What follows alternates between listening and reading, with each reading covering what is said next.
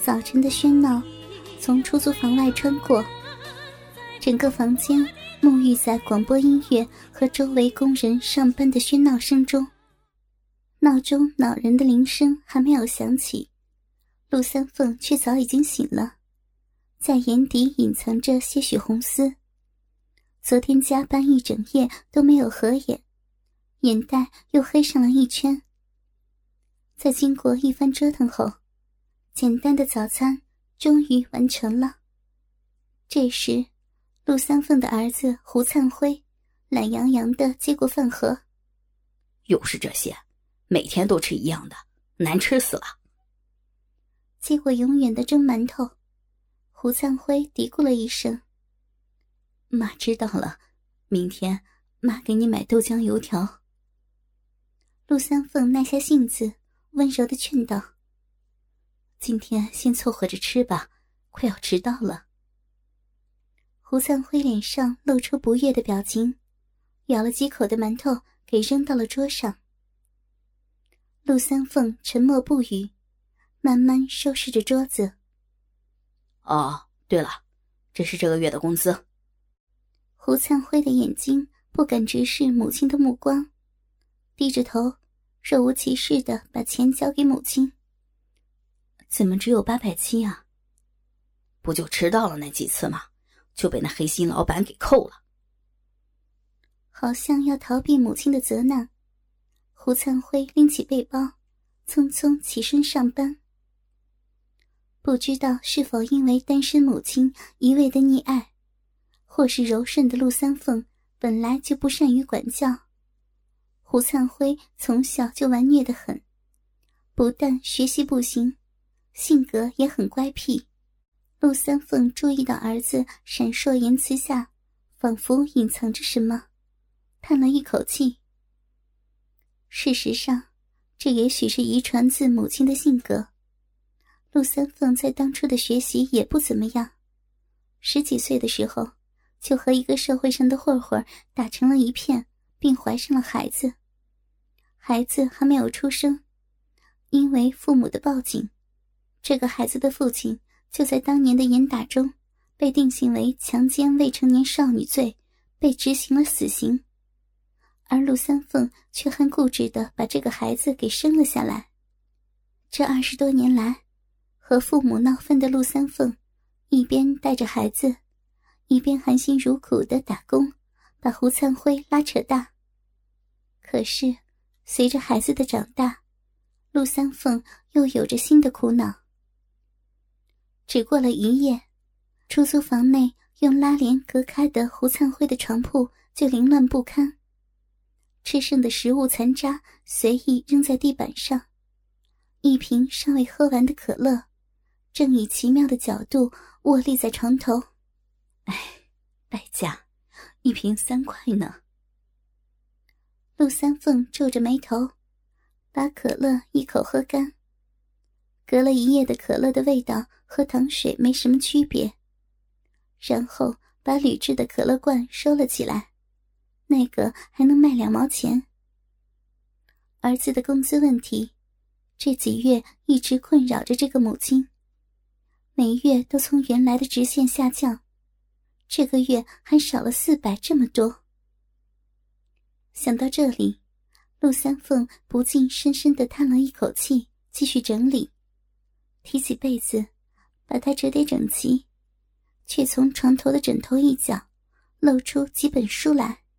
嘿，这个小子，读书的时候看见书就头疼，现在居然会悄悄的看书了。当陆三凤认真的收拾起那些书本，突然之间，一幅奇妙的画面引起了他的注意。这是地摊上大概五块一本的杂志，令人注目的封面，不是一般骚眉弄眼的写真明星，或是穿着比基尼的巨乳美少女，而是男女赤裸裸纠缠的图片。书中铜版纸印刷的插页间。不知为何被粘住，不能翻开。在陆三凤轻巧的揭开之后，空气中立刻弥漫着奇妙的腥味儿。里面的青年脸上洋溢着腼腆的微笑，还带着些许的稚气。还有一位成熟女性，美丽无瑕的容貌，除了有着陆三凤所缺乏的高贵气质之外，竟与她有几分相似。年挎在美妇人的腰间，像是在驾驭一匹美艳的聘兽。美妇饱满的奶子，在青年指尖的压迫下变形，鲜红的乳蒂发情般的挺起。两人的性器都以近距离仔细的拍摄出来。虽然印刷的质量不咋地，但也可以清晰的看到胯下紫红色的胸器布满青筋，十分的粗大，像是宣誓一般高高的翘起。美人成熟的肉壁也因为兴奋而充血红肿，与温柔的脸孔不符合。茂盛的鼻毛。淫荡的布满整个三角地带。插图的一旁，用着淫邪的词汇描述着想象不到的景象：母子相间。陆三凤张大嘴巴，惊讶中，手中的书本掉落。灿辉，怎么会有这种东西？心中无比的震撼，但是插页里的画面却像是烙印在脑海中。挥之不去，头脑一片空白，在无意识间，伸手捡起那本书。陆三凤以为自己要撕破眼前这污秽的象征，没想到，仿佛被恶魔附体一般，身不由己。他默默的打开了书页。这是本日本翻译小说《堕落的母亲》。书中描述着一对母子在近亲相间堕落的故事。露骨的情节描绘，即使是初中没有毕业的陆三凤也能读懂。尤其是除了小说内容，还搭配了精美的写真插页。插页中是按照小说情节拍摄的一对俊美母子。厨房里、浴室中，甚至是大门敞开处。在家中的任何一个角落，动物一般放肆的交合。血气方刚的少年粗暴的强迫着美丽的母亲，粗大的肉屌始终连在母亲流满银汁的蜜逼里，不停的撞击。茶叶里的美妇裸体穿着围裙，或者是不合身、充满诱惑的和服，甚至是黑色麻绳组成的洋装。享受着母子相间的甜美快感，脸上的表情也从刚开始的哀羞，慢慢转换成升天式的欢愉。无声的画面好像真的在眼前上演着，男女间性器碰撞的淫靡声响与淫乱的呻吟声回荡在四周。陆三凤一面注视着图片，雪白的脸颊逐渐潮红。额头也滴下了汗珠，双腿紧紧夹住自己私密的所在，以一种奇妙的韵律扭动着纤腰。陆三凤一声惊呼，抛下手上的书本，颓然倒在儿子的床上，尽力张开自己修长结实的美腿，手指用力刺入早已充血的花唇之间。狂乱的舞动，随着指尖的动作越来越激烈，陆三凤的身体以不可思议的角度扭动着，并且大声发出淫乱的呻吟。浓稠的饮水像是喷泉一样四溅，但是细腻的爱抚反而是火上加油，燃烧的欲火已经一发不可收拾了。这么多年。陆三凤一直靠繁重的工作麻痹自己，但是禁欲多年的肉体却是变得更加的敏感。因为和儿子在简陋的出租房内，仅靠一张拉帘相隔。每到深夜，小腹中冒起了灼人的火热，整个人仿佛要融化了。面对那种熟悉的感觉。为了怕一旁的儿子知觉，陆三凤也不敢抚摸自己的身躯，只是把被子盖得更紧，夹住修长的双腿，默默的忍耐着。陆三凤脑海里浮出记忆中已经模糊的丈夫，自己那个时候正在被他玩弄。老胡，摸我的那边，我好痒啊！对，就是那里。发狂一般的寡母拉开身上的衣服，露出饱满的女体，双手在坚挺的乳尖与肉核上卖力的搓揉。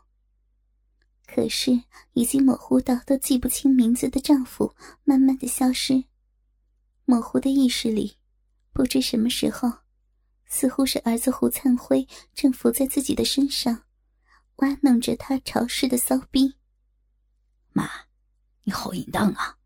小臂已经那么湿了。胡灿辉满脸堆着诡异的奸笑，轻轻说道：“如果想要儿子干你。”就亲口说出来吧，灿辉，你不要欺负妈了，妈好难过呀。陆三凤焦躁的在床上翻动，欲望不断加温。儿子恶魔般的侵入，给予陆三凤倒错的快感。酒寡的肉体剧烈的反应着，一瞬间突破理性的最后防线。儿子的笑声。仿佛在耳边响起，陆三凤不知道手上握着什么东西，正疯狂的把它塞入自己饥渴的媚肉里。丰满的屁股前后挺送，享受着禁忌的美感，在虚幻与现实的刺激下，逐渐达到久违的高潮。收拾好房间内自己疯狂的印记，陆三凤匆匆忙忙的赶到工厂。却遇到了停电，临时改成晚上加班。又急忙赶回家做午饭的陆三凤，正准备打开房门，可是门内传来儿子胡灿辉那熟悉的喘息，急促的呼吸声带着雄性特有的韵律。这是曾辉在做什么？难道那种熟悉的喘息声？让陆三凤不禁停下了脚步，战战兢兢地推开了房门，露出一丝缝隙。眼前的景象完全不输给上午带来的震惊。陆三凤发呆似的站在门前，石像般的僵硬。儿子胡灿辉坐在床边，牛仔裤与内裤拉到膝盖处。两手正环住那高高挺起的肉屌，得自父亲遗传的肉屌十分的惊人，无论长度或大小，都比记忆中还要粗壮的程度。当初自己能够坚持为他生下这个孩子，也许不是那懵懂的爱情，而是他那能够满足自己欲望的缘故吧。在儿子忘情的套弄下。大屌逐渐绷紧，饱满的胀了起来。褪去的包皮下，害羞的龟头冒出头来。二十多岁的儿子，居然不像是成年男子丑恶的紫或黑色。胡灿辉的肉屌是一种焰火般的鲜红，棒身还像是镜面般的光滑，闪耀着独特光泽。肉屌正一仰角四十五度。骄傲的翘起，年轻人旺盛的精力像是要溢出来，顶端不断分泌着透明的粘液。诱发儿子情欲的触媒不是别的，是自己一件地摊上十块钱三件的白色内裤，非常普通的样式。唯一能谈上性感的因素，就是因为布料单薄，几乎是透明。尤其在单薄的布料上，居然沾着些许淫荡的骚手。胡灿辉把内裤盖在脸上，忘情的嗅着那残留的些许香气，并且把内裤底端含在嘴里，贪婪的吮吸着。胡灿辉闭着眼睛，似乎在感官的淫乐之外，正沉醉在想象的本能世界中。内裤当然是陆三凤的，那上面象征不贞的饮水，应该还是早上看到那本书的时候自慰所留下来的产物。陆三凤有点惭愧，早上因为着急上班，匆忙换下被饮水浸湿的内裤，随手扔在洗衣桶里，正准备下班后清洗，没想到被儿子发现了。充当违逆伦常的淫乱祭品。胡灿辉一边呻吟，一边加速手上的套弄，粗大的肉屌开始激烈的颤抖，似乎就在愉悦的临界点。啊啊啊！胡灿辉在吼叫中拨开脸上的内裤，留有胡茬的脸剧烈的扭曲，讽刺的。母子间的视线居然在这一瞬间接上了。胡灿辉猛然发现，母亲目睹自己的丑态，脸涨得通红，不知道是内心的羞愧，还是即将爆炸的肉欲驱使之下，白灼的精液直射而出，仿佛上午的梦境重现。陆三凤头脑里一阵晕眩，全身发软，连忙带上了门。等了些许时间，屋内悉悉嗦嗦穿裤声停下，陆三凤才打开门重新进入。尴尬的母子没有交流，陆三凤没有问儿子为什么这个时间没有在上班，而是麻木的开始做起了午饭。他的内心充满了愧疚。儿子已经二十六了，在甘肃老家的乡下。虽然计划生育执行了多年，但这个年纪开始抱孙子的都有。可是因为自己家庭的条件，他连女朋友都没有谈过。